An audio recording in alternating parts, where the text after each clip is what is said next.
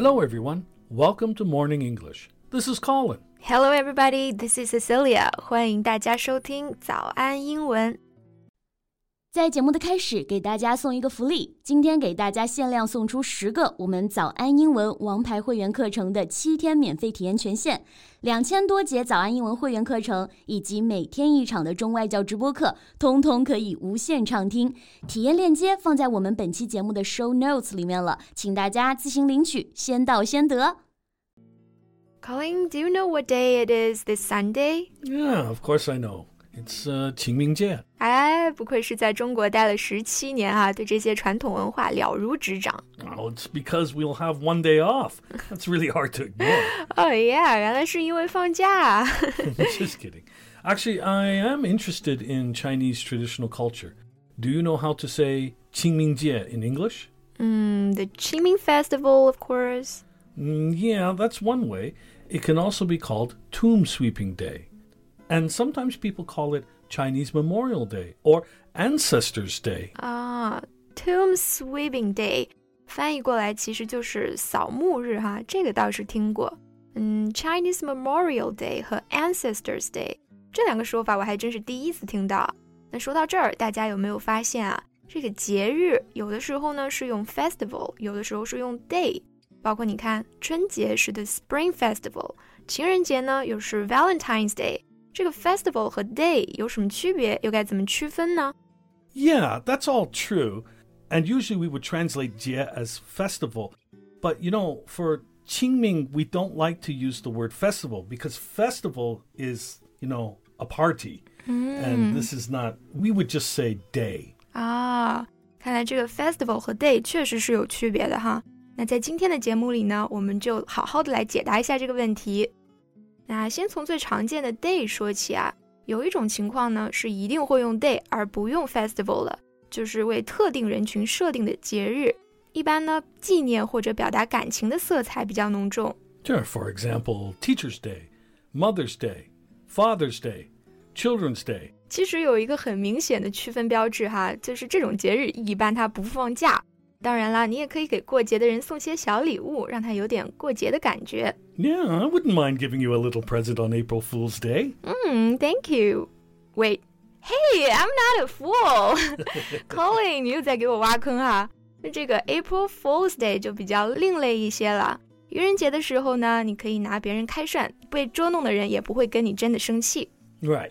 As for the word festival, well, a festival is a special day or period, usually in memory of a special event, and it has its own social activities, food, or ceremonies. 嗯，这个 festival 它更强调具有传统意义的节日，像我们的端午节、春节、元宵节，还有中秋节、重阳节都用 festival。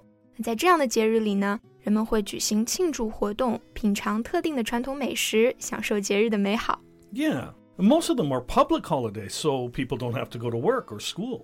说到重点了哈，这个 festival 呢，一般是有假放的，是不是感觉一下就更可爱了呢？好了，聊完了 festival 和 day 的区别啊，说回我们的清明节。So, Colin, do you know what people do on Qingming Festival? Uh huh.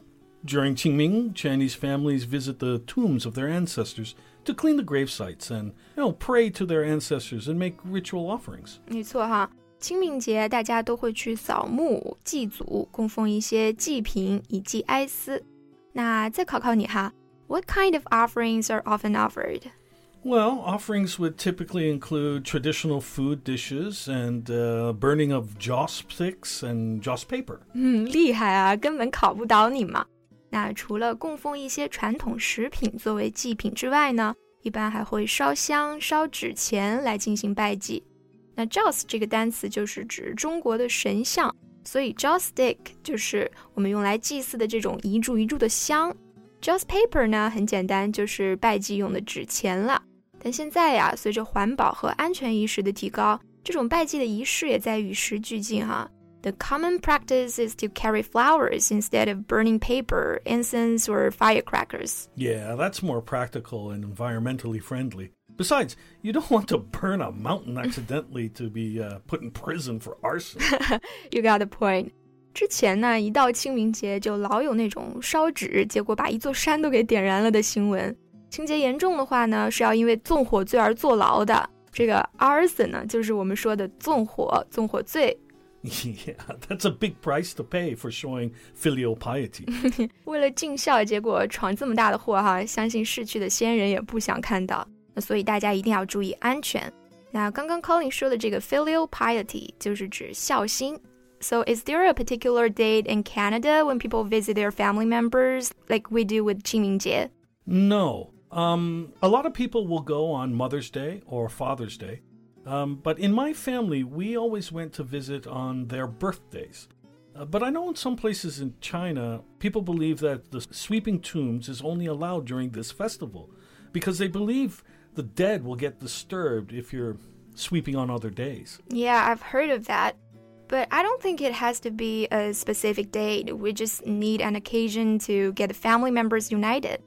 Like in China, after gathering on Qingming to perform family duties at the tombstones, people can spend the rest of the festival in family outings. Yeah, I've seen people go hiking and flying kites, uh, really enjoying the springtime. 嗯，其实呢，清明节不仅有它这个肃穆庄重的一面，也有它轻松欢乐的一面。人们在这个时候呢，可以亲近自然，踏青游玩，享受春天的乐趣。Yeah, that's the thing I like about Qingming Day. You know, besides the day off. yeah, but you know, I always get a little sentimental at this time of year. Mm, maybe I miss my grandpa too much. Maybe it's the weather. I don't know. Mm, could be the weather, since it's always raining these days. As the poem goes, 清明时节雨纷纷，路上行人欲断魂。借问酒家何处有？Excuse me, where can I find the bar? 这翻译也真是信达雅啊！牧童说：“Can you speak Chinese？” 好啦，那再问问我们的翻译奇才，这个第一句里面的雨纷纷要怎么翻译呢？Uh, I just use the word drizzle. 嗯，虽然就只有一个词啊，但是就是非常的传神。 这个 drizzle 就是指这种蒙蒙细雨。那做动词呢，就表示下毛毛雨。You know, Colin, you are really impressive. 不管是传统习俗还是古诗词，都信手拈来哈。You're a China hand. Thank you. Uh, there is still a lot for me to learn. 哎，还谦虚起来了。那这个 China hand 理解为中国手肯定是不对的，但是加个字变成中国老手，意思就差不多了。因为呢，它其实就是指中国通，相当于 China expert。So, have you made your plans for the holiday? Yeah, I'll go back home to visit my grandfather's grave. I really miss him. And if time permits, I'll go hiking with my parents. Well, that sounds good. I wish you a nice holiday. Same to you. 也祝愿大家在清明节都能够 spend some time with your family, reminisce about the past, and enjoy the present. 那这期节目就先到这里。So thanks very much for listening. This is Colin. This is Cecilia. See you next time. Bye. Bye. 今天的节目就到这里了。如果节目还听得不过瘾的话，也欢迎加入我们的早安英文会员。成为会员，您就可以无限畅听我们每天一场免费的中外教直播课，以及两千多节原创系统课程了。今天我们限量送出十个七天免费试听权限，试听链接放在我们本期节目的 show notes 里了，请大家自行领取，先到先得。